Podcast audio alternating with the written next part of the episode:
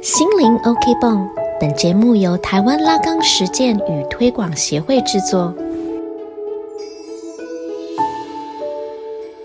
各位听众朋友们，大家好，欢迎继续收听心灵 OK 泵，我是艺术治疗师尤维巧。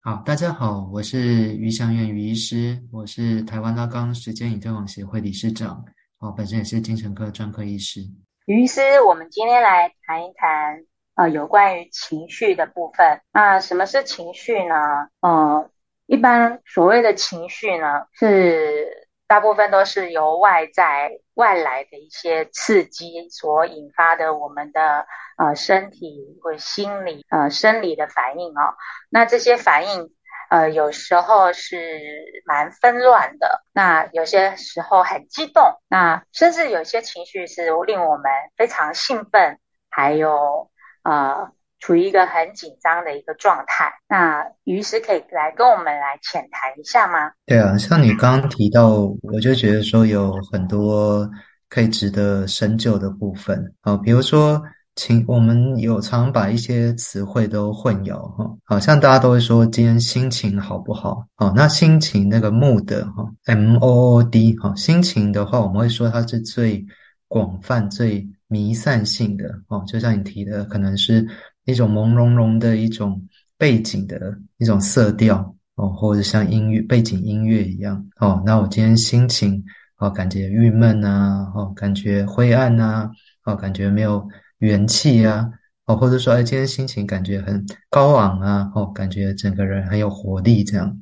好，所以我们讲到说心情哦，好像比较像是。背景的哦，模糊哦，那它好像是一种持续性的哦。但你刚刚提到情绪的话哦，我们讲到情绪 emotion 的话哦，或是情感哦，它更多是相对而言哦，好像是从这个背景之中浮现出来哦，比较具体哦。那我们可以感受到可能有一种两种情绪哦，比如说我们突然感到有一阵愤怒啊哦，突然感觉到生气哦，那这个愤怒跟生气到底在？何者之间呢？哦，我们是怎么感受到？哦，我们就会发觉说，哎，它其实常定位在生理跟心理之间。哦，比如说我们感觉到生气，有可能是脸红脖子粗啊，哦，开始觉得心跳加速啊，哦，然后开始手心冒汗啊，身体紧绷起来，哦，然后整个头脸部涨红，哦，说话开始大声起来，哦，那这是生理方面。那可能心理方面的话，就可能躁动不安啊，然后呃，聚焦在。引发我们特别情绪的这些人事物上面，哦，所以我们看到说，哎，它是在身心理之间，那也有可能它是在我们内在跟外在之间嘛，哈，就是说，哎，可能虽然说是我们内在感受到哈，但是它可能可能够有所定位，哈，那定位可能是我们回忆啊，哈，我们回忆中想到某些事令我们生气、愤怒的某一些人事物的一些记忆。片段，然后也有可能是想象的嘛，哦，那刚刚更多你讲的是当下的感受嘛，哦，可能呃某人哦，或是不顺我们的意啊，哦，或是遇到我们会踩到我们的地雷啊这一些，哦，所以我们更多更多说它是一种过程哦，一种流向哈，或者说是一种在各种关系之间之间不断的呃摇摆跟定向，又重新定向的，哦，所以就是说，哎。其实有一些人可能倾向于说，他很对自己的情绪哈是偏向我刚刚讲心情哦，他是很模糊的，他自己没办法掌控哦。那有些人只会感觉到生理方面的感受，那有些人只偏向说心理的感觉，他跟自己的生理脱节哦。那有些人很清楚是自己内在哦想起了什么回忆啊哦，然后或者是做了什么想象，或者是说他很清楚自己的原因哦。那有些人就完全做一个外在的归因嘛。好，是你惹我生气等等。好，所以我们看说，哎，其实这简单说一个情绪，哈，它其实是很复杂多面的。哦，所以在咨商中或治疗中，或者在个人的跟自己的情绪相处之中，哎，我们就可以有几个直接向度去辨识。好，那当然这个我还不涉及说，比如说原发的情绪，哈，或者次发的情绪，或者工具性情绪这些的差异，这样子。那于律师要不要跟我们聊一下那个情绪到底是怎么来的呢？好，那我们提到说哈，情绪其实是哎，似乎在这个现代哈，大家越来越注重这个哈，尤其在精神分析或者是在咨商啊、心理工作中或日常生活中哈，越来越谈到情绪哈。好，这是为什么？因为情绪来的很快嘛，哦，就是说它比起我们的思考啊、想法哦，或者是说我们的甚至我们的自我觉察哦，它都来的。快很多哦，所以这我们后来就呃脑科学啊，或者说很多呃身心医学的研究就会发觉说，哎，其实我们人对自己的身心状态的感知哈，其实有分不同的路径哦。通常就是情绪啊、心情啊，哦，或是我们有些说法叫情动啊，哈，就是说因为那个情绪会驱动我们哦，哦，就像是一个推动的力量这样。哦，它那个呃，从外在的刺激哈，或内在的这个诱因哈，到诶引发这样的情绪哈，它的路径会比我们的呃思考、反省或者是那个觉察来得快很多哦。所以我们会说有呃短的进路跟长的进路哦。通常我们讲到反省啊、觉察哈，或者我们能够应应，这已经是。相对比较长的进度哈，两个的速度速度可能会差个几个毫秒哈，但几个毫秒的速度就已经差很多了哦。所以我注意到我已经在生气的时候哦，其实呃，我可能已经有一系列的我刚刚说的啊，声音变大啦哦，然后呃，整个焦躁不安呐哈，然后一直死盯着某些人，这个因为我们生气的人啊哈，然后已经说了我们。呃，觉得不该说的话哦，那这个是来的很快哦。那来的很快的原因就是说，哎，它似乎是可以绕开哦我们的一些比较高层脑皮质的一些运作哈，然后直接的哈让我们产生所谓像战斗啊、逃跑啊、将死然后这些很急速的这样的一个呃接近本能的反应哈。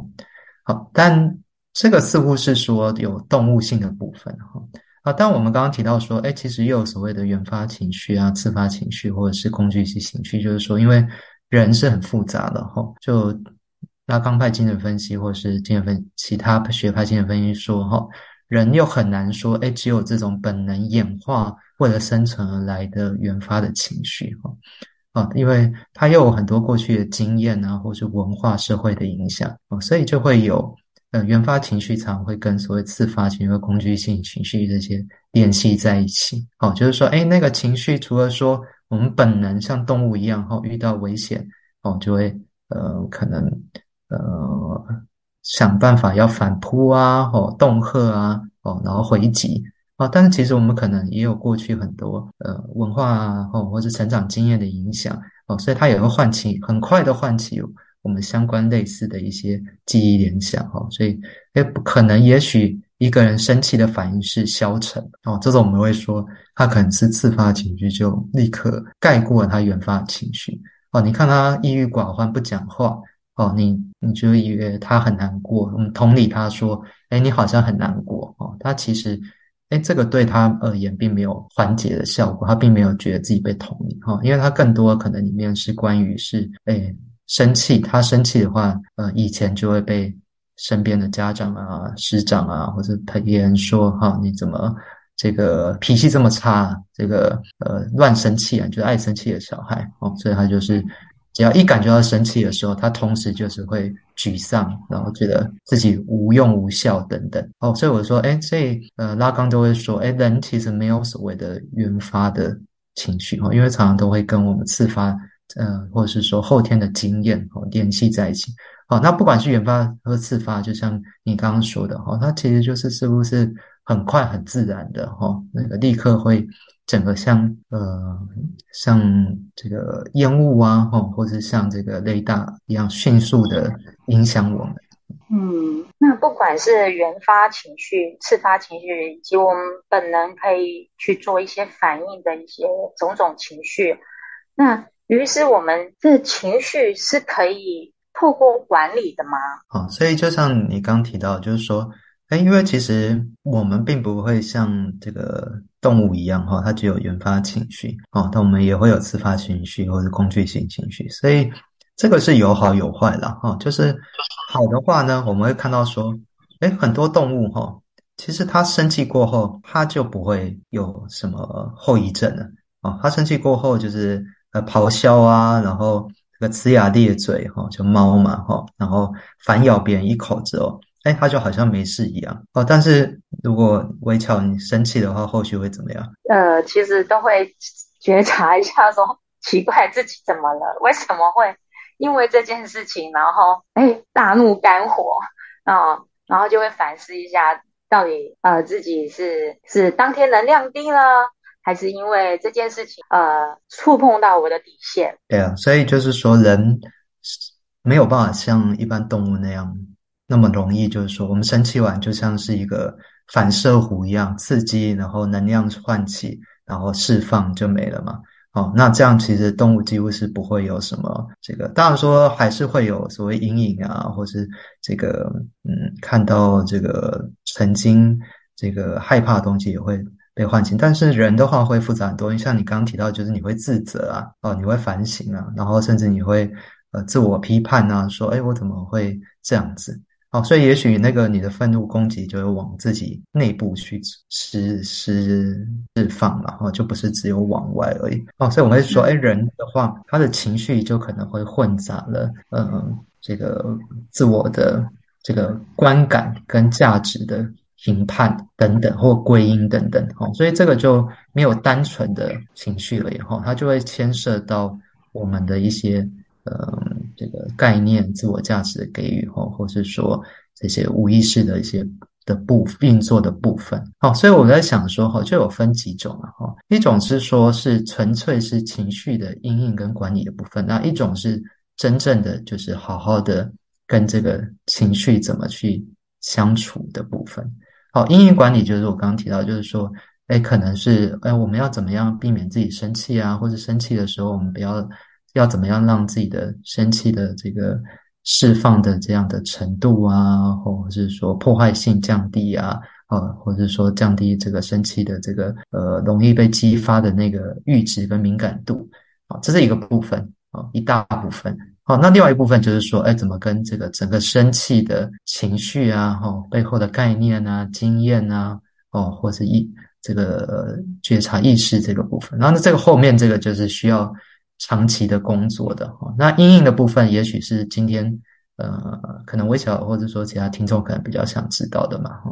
好，那阴影管理的部分的话，我们可以刚刚注意到说，因为情绪来的是很快嘛，哈，它几乎是在呃几毫秒之间哦就。发生，然后甚至在我们反思啊，哦，注意觉察之前，他就已经迅雷不及掩耳的这样的出现哦。所以有一些人真的冲动控制很差，或者是说真的很快被那个情绪影响哦，甚至说，呃，在我们要面对某一些情境跟人的时候，我们已经先担心预期生气起来放的时候哦，那当然就一个就是情境的控制嘛，哦，就是说，哦，那我们就可能要特别呃面对那些。可能会让我们生气的情境，我们就要去回避啊，或或者说预先预防啊，哦，或者是说这个呃，在之前先做一些准备这样子。啊，像我们刚刚提到说，这个过年回去嘛，我们就知道说过年回去可能会特别有压力，那可能一年我们就只挑每个月回去一次，或者说久久回去一次。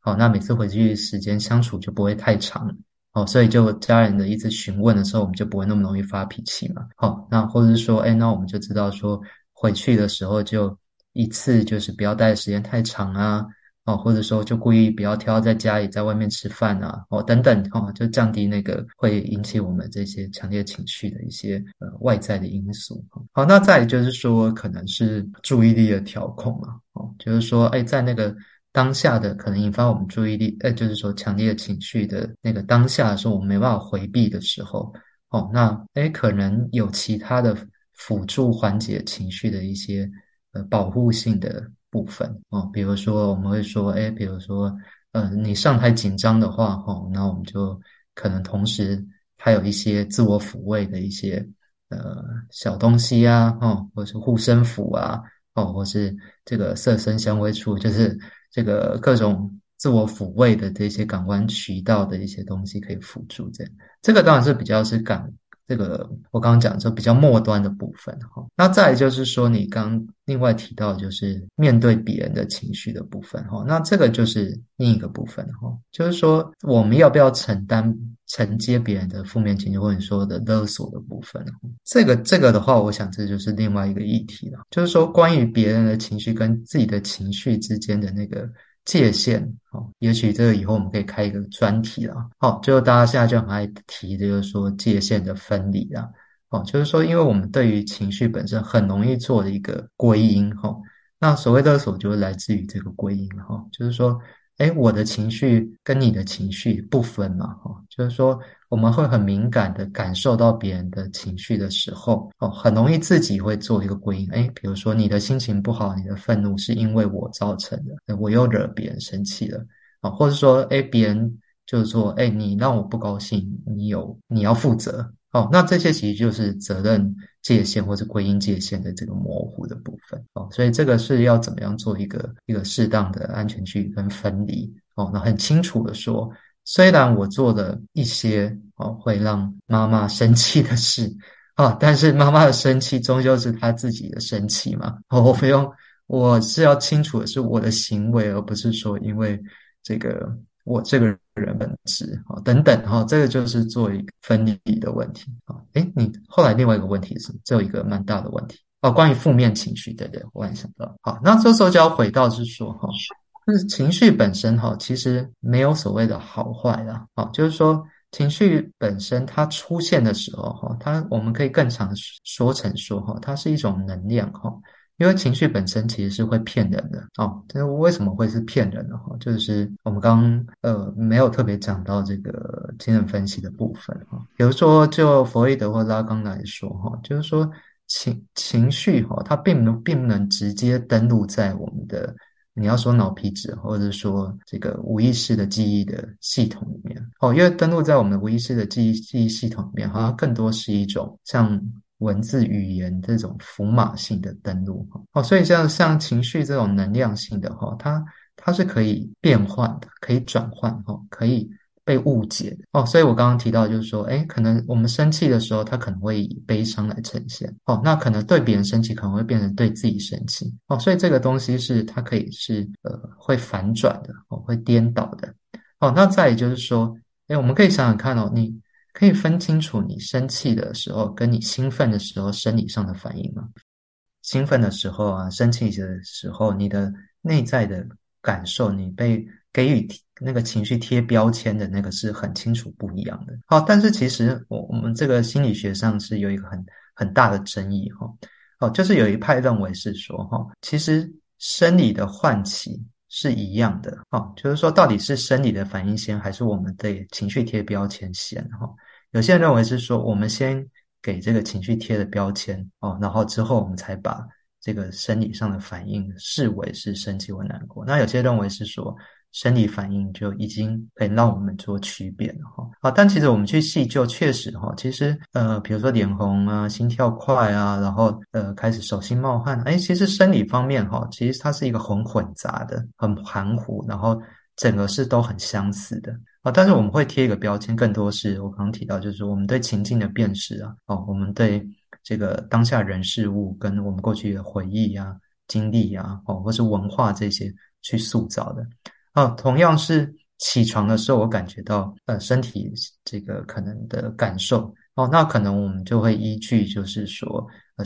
嗯，我今天想不想上班，适不适合工作哈，去给予这个情绪哎这个身体上的一个情绪的标签哦，所以这之间其实有时候是难以区分哈，就是说哎，比如说一个忧郁的人哈，他可能会更倾向呃抑郁哈，他认为自己是抑郁的人。哦，他就更容易把，比如说，哎，他只是前天没睡好的，起来说觉得很累，哦，这个感这样的疲累，哈，感觉是没有元气，我很消沉、郁闷，哦，然后不不能动弹，哦，这种不能动弹就把它认为是一种抑郁，这样，哦，那也有可能就是说，哎，有一个小孩子早上起来。啊，他精神充沛，然后很躁动，他就认为说今天是很嗨、很兴奋嘛。哦，那大人也有可能就感觉这是一种烦躁、不安定的感觉。哦，所以我就说，哎，这个就是情绪会会骗人的另外一个说法。这样，好，那再就是人很复杂，就是说他又会有刺激或工具性的情绪，就是什么意思？哈，就是说文化哈，或者说后天会去形塑我们的情绪。好，比如说我们会说，哎，我们现在都很讲究这个温柔嘛，或是亲密哈，或是体谅等等。哦，但其实温柔、亲密、体谅哈，这样的一个情绪，其实是如果在法国来说哈，它其实是很晚期哈，可能从第十八世纪才开始的哈。哦，就是说在那个那时候有一些书信体的一些作家哈，跟沙龙的时候开始的时候，哦，他们就开始有提到说。哎，好像私密温柔哦，或者说能够跟别人情绪共鸣哈，这件事情哈是一个很高尚的美德的事情哦，所以他们开始在高哎比较高的这个社经阶层呢，开始讲究怎么样把自己的情绪。在用书写或者语言词去用很优美的词汇去表达出来，哦，所以我们会注意到说，哎，也许在那时候开始，哈，情绪的词汇变得越来越丰富，哦，而且就是说，哎，似乎能够跟别人表达情绪是一件呃很好的高尚的一个。呃，贵族才有的一种，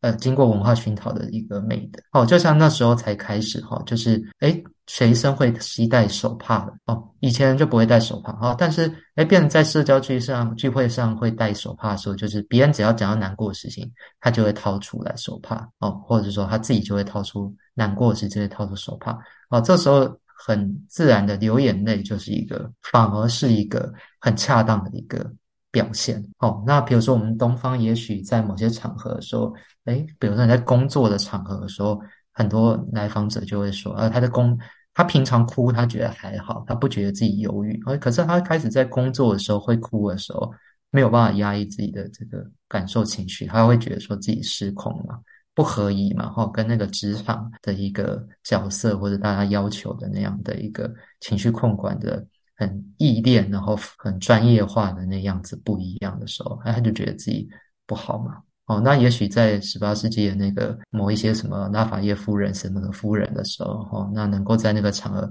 哭的话，大家觉得她是一个很真性情的女人等等的。好，那最后回到说，哎，所以因为情绪本身哈，又有能够影响到周遭人物人的一个反应，哦，或者甚至它有一个仪式性的展演性的一个力量。哦，所以以情绪本身又有它的工具性哦，比如说你刚刚提到的哦，可能在某一些孩子的话哦，那可能哭泣是一件呃会让阿公阿妈能够呃赶快满足他想要的东西哦，爸爸妈妈就会很生气嘛哦，但是阿公阿妈就会疼他哦，所以这时候他他就诶学习到说，原来哭泣本身呃可能会引发大家不同的一个。对待的方式哦，所以他可能会哎，在之后某一些情境下的时候，哎，面对哎比较这个可能让他觉得说有抚慰性的人，他很自然的会流眼泪哦。但是可能面对某一些人，他就哭不出来嘛哈，就是可能呃脸色表情很不好的人等等哦。所以这时候哎，可能情绪本身又有一种工具性的一个作用，这样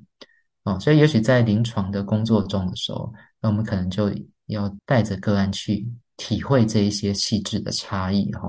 看看说，哎，自己的哪一个是更真实符合自己的内在，哦，那哪一些是，哎，好像为了他人流的眼泪，哪一些是自己真实的眼泪，哪一些是为自己的过去流的，哈，哪一些是为当下而流的，这样。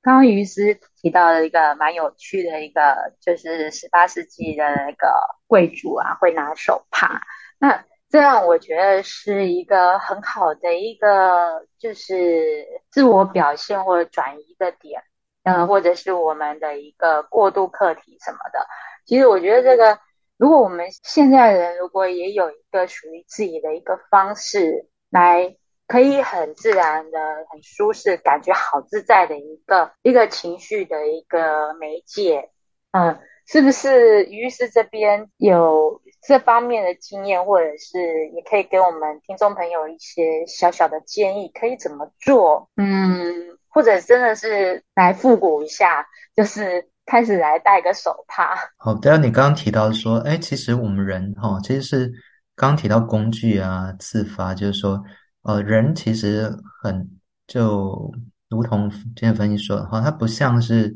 动物哈，当然我们这样说动物哈，就好像是我们自己想象的哈。也许动物其实它也有所谓的这个符号了哦，但人呢哈不不完全是只是符号哈，因为符号是单一性的哦，那人是经过中介的哈，它是它的它有更多是象征的哦。所以你刚刚提到说的那个手帕本身就有它的象征性的部分哈，比如说某些阶层人才会戴手帕嘛哈，因为那像台湾人就很台湾这边很少戴手帕哦，当然比如说日本啊或者欧美他们有就会戴手帕嘛哦，比如说他们擤鼻涕是擤在或者有眼擦眼泪是擤在 手帕里面，但是对我们台湾可能就会觉得很脏。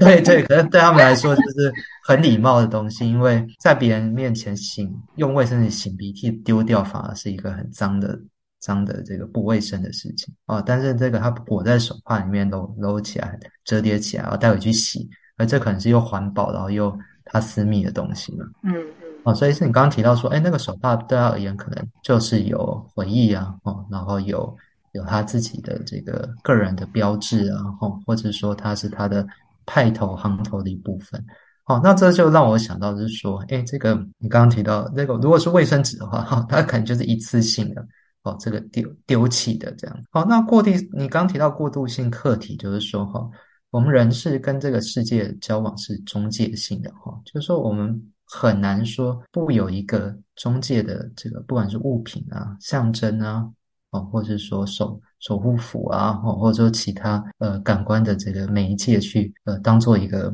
平挡哦，或者是说缓冲哦，所以就是孩子的话哈，他可能比如说到学校紧张的时候，他就要带个挂个娃娃哦，或者是说这个棒球选手要打球前的话，他就要先这个跟自己的。呃，比如说项链上的一个某一个那个呃，别人送赠送给他的一个纪念品去祈祷嘛。哦，所以我们说，哎，那个是他身上某一些东西哈，其实就是一个呃过过去他跟他者打交道的一个象征的一个凝结物嘛。好，那我你我刚联想到是说手机的哈，现在就会大家什么都是靠手机嘛。好，这个尴尬的时候就会拿出手机，好，大家边吃饭没有话题的时候就划手机哦。那夫妻夫妻或是这个小孩子不乖尖叫，然后父母父母亲不知道怎么安抚小孩的时候，就就让他看手机，把手机拿出来给他们看片，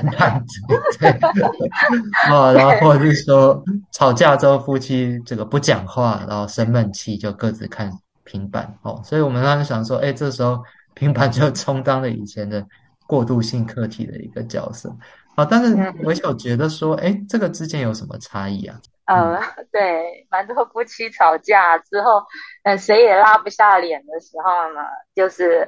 呃，就是用发赖的方式跟对方说不对不起，就是其实，呃，吵架一定要有一方呢，就是默默的搬一个楼梯，让另外一方默默的下来，这样才有台阶可以下嘛。可是说实在，大家现在呢，就是因为吵架还在气头上，情绪还过不去的时候，就是很难。很难去去用言说的方式哦，那很难用言说的方式呢。其实还好，就有手机这件这个媒介这个工具，那我们可以用来呃去发个贴图啊，来表自己还是呃其实爱对方的，或者说呃写一些文字，透过一些文字话语，然后搬个楼梯让对方可以下来，然后甚至如果对方还在那边生气。就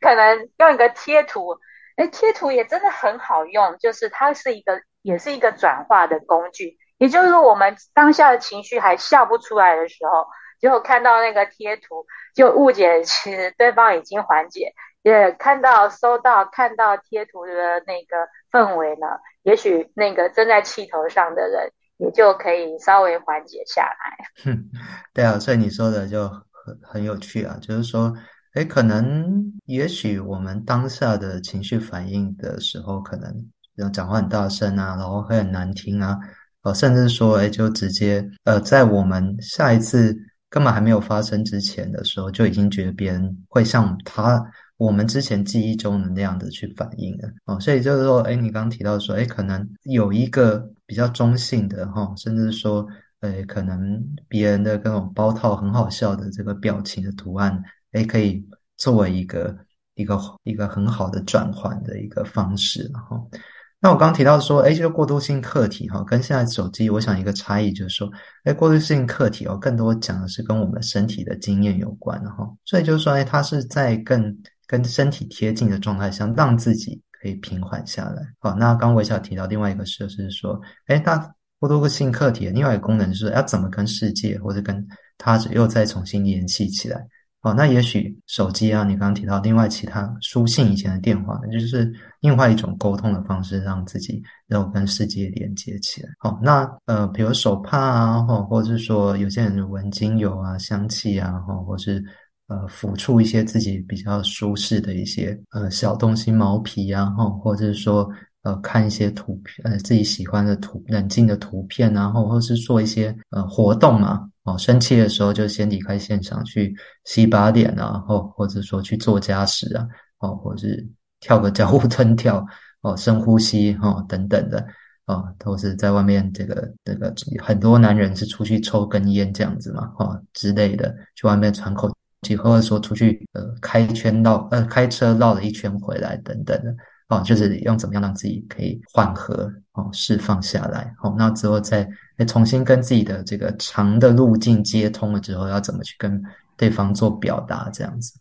好，那当然就是说，哎，我们最重要的是说自己才是那个选择，我要用什么途径方法跟。课题中介课题的那个那个主体了哈，不是说我们被这些影响或操纵了哦。比如说我们变成说，哎，好像我们就非要依赖这个东西的时的是不可的时候哦，那有时候我们就反而又被这些左右了哦。就孩子一定要看平板才能安静哦，或者说变成说只能依靠哎这个传讯息，然后平常就。连讲话都很少讲，那那这样你就有点本末倒置嘛，哈，就所以是自己可以能够知道哪一些东西可以帮助到自己，哦，那能够呃缓和自己的同时，哦，那能够呃觉察，然后跟自己的经验相衔接，哈，然后再跟别人重新调频，然后能够对话这样子，嗯嗯，刚刚于医师跟我们谈了好多，就是我们有很多的应用的方法，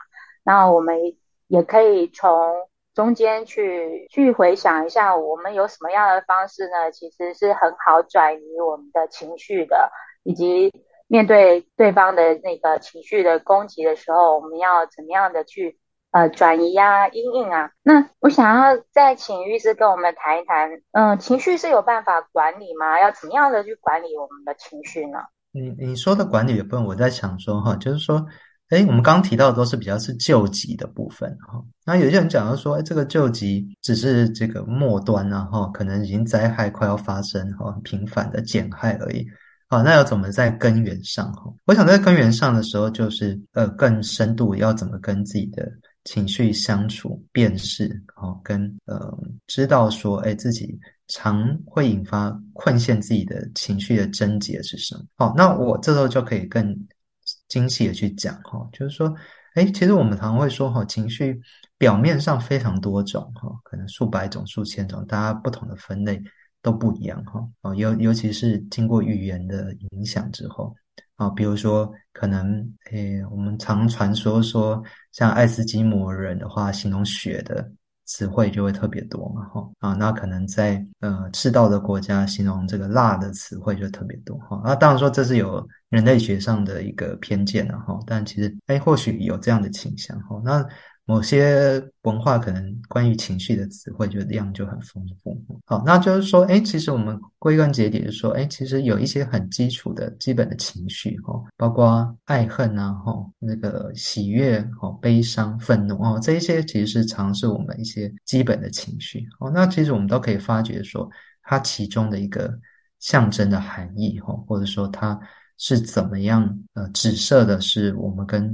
他者世界或自身的一个关联是什么？哦，比如说，呃，通常引发我们情绪的这个的人事物，哈，通常第一个通常是会有一个惊讶，哈，或者引起我们的强烈注意力，哦，这个如果照这个圣托马斯阿奎纳的一个分类的话，第一个话就是惊讶，哈，好，那在惊讶同时，哈，我们就可能会对这个事情有爱憎好恶这样的一个区区别哦，我们喜喜欢，哦，或是厌恶。好，那接着就会有相对我们刚刚讲的喜悦哈，就是说，哎，我们获得我们喜欢的，亲近我们喜欢的，哈，或者是说我们呃能够没有阻碍的得到我们想要的。好，那再就是我们被迫哈，或者我无奈的接受这个我们不想要的哈，我们是我恶呃厌恶的等等。好，那再就是有些人是愤怒嘛，哈，这几个主要的情绪。好，那我们清楚知道说情绪的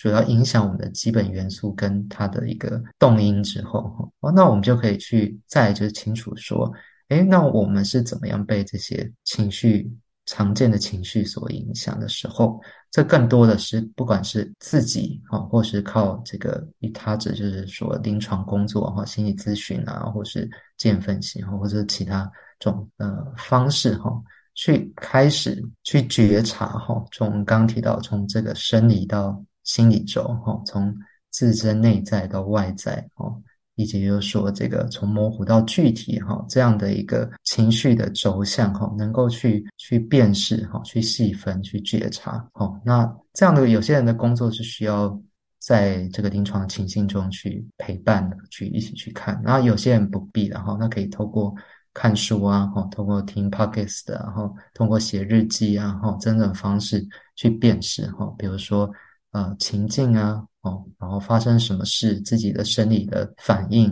哦，那可能脑中的一些想法念头，哦，那相关的情绪是什么？哦，情绪的强度，哦，这一些过程我们可能要仔细的去拆分，哦，那。之所以哎，特别哪一些情绪的背后可能牵扯到是哪一些过往的哦，或是说自己继承的一些自我观念啊，对他者的一些感知或标签等等哦，那这样的我们比较知道说，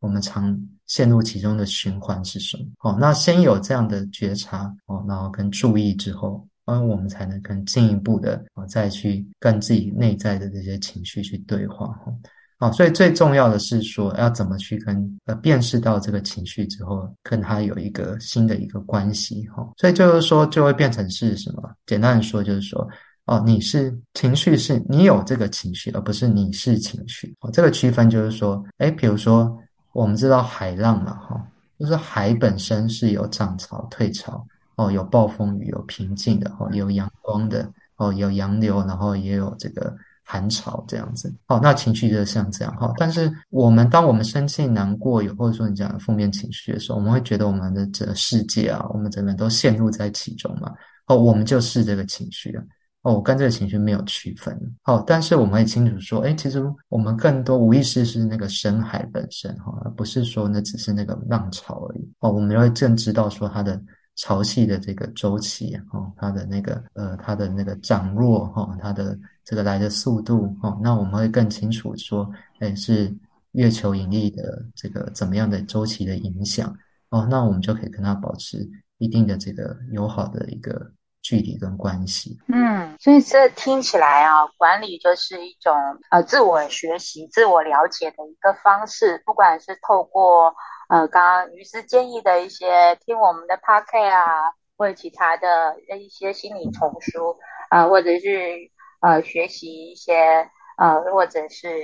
在一些情绪方面的书籍。那还有一个就是自我的一个了解的部分，然后透过学习啊，然后了解问，那也对于呃，就是对于或许是说，我们也可以呃，发展对于他人的信任啊，啊，或者是哎，学习了解别人，了解自己，然后思考有什么啊，对。自己或他人有什么不呃不好的影响，或者是接纳自己的弱点，这个等等的这些都是一个呃可以学习我们如何自我管理自己的情绪的部分。那想要问一下于律师是，如果像很强大的一些情绪啊，比如说很生气啦，或者是呃愤怒啊，或者是紧张啊，就会造成我们的一些。身体上的不舒服，比如说肌肉紧张啊、高血压、头痛，因为大部分都会听到长者说他呃被孩子气气到那个什么高血压了。那这部分有没有比较在临床工作上或者在专业的角度上给予我们听众朋友？一些建议的呢？好，这就就你刚刚说的哈，就是说，呃，其实无意识的这个记忆系统的登录哈，它是会是有一个类似像语言的结构的哈，所以就是说，呃，我们一般心理工作者或者精神分析师的话，会认为是说，哎，其实不管是内在的言语的这个。表达，或是外在的哈，这个都是很重要的哈。所以其实我们常常就是说，长期的一些身心症啊，或者说刚提到的一些慢性的一些身体化的一些现象哈，或者说现在很常讲的一些慢性病哈，哦，常常就是一些淤积的、淤积的这些情绪的一些能量没有宣泄或没有调调整，或者是没有一个渠道宣发的一个出口啊。哦，那可能长期慢性的一个呃压力的反应，哈，就会有各种样的这个身体部位去呈现出来，哦，比如说呃有些人就是可能是肠燥啊，然后这个胃长期胃酸啊，胃食道逆流啊，或肩颈酸痛啊，哦，那当然很有趣的就是说，哎，以前的精神分析会很想要去探究，就是说，哎，其实。我们的器官本身会言说了啊，就是说器官本身它也有在表达我们的情绪哈，只是它是用器官的方式去说哦。那这就其中也有去区分哈，比如说呃神经症啊哈，比如说这个比较歇斯底里的这种的话哦，它很清楚的就是说它的。身体的症状是有一个隐喻的故事在里面。好，那更多你刚刚提到这些长期慢性病，我们说是身心症的话，这个是说，哎，他似乎就是已经完全放弃，就是器官连器官都去放弃替他说话了。哦，我们很难去辨析说他背后的象征的隐喻是什么。哦，他几乎就是一个像呃白噪音一样。哦，就是他已经失语，哈，那就变成一个乱窜的这些杂音而已。啊，所以他就在这些身体上去去漫步，哈，很难去追索他的那个怨言的背后是什么这样子。哦，所以我想这是一个有一个向度的过程，哈，啊，就是说，哎，可能有些人生气的刚开始初期的时候，像我们经常说，有些以前歇斯底里，就是呃看到某一些难以他接受的场景，然后他就突然眼盲，哈，突然昏厥嘛，哦，他就是说他难以去接受这样子。啊，那我们可以清楚说他的那个。突然的那个哦暗冥哈，可能是跟他的打击有关系哦，对他的眼世界变成黑暗的这样子，我们可以清楚的去辨识哦，或者是说，哎，可能他的那个肩膀的沉重，很清楚的就是现实的负担太重了这样哦，那也许可能在比较早期的时候，透过比较物理物理性的治疗，或者说我们刚刚讲到表达，他很清楚的说，原来其实自己的。身体本身是有一个隐喻性的，在表达自己的当下的困境，然后能够去解决哈对话这样的言说，哎，这些其实很多弗洛伊德发现说，像青烟囱一样，哎，这些症状是可以缓解的哦。比如说这个，哎，他可能一直流鼻水哈，那可能这个鼻水本身对弗洛伊德来说，它只是眼泪的另外一种转化嘛，哈，他可能哭不出来的时候，他以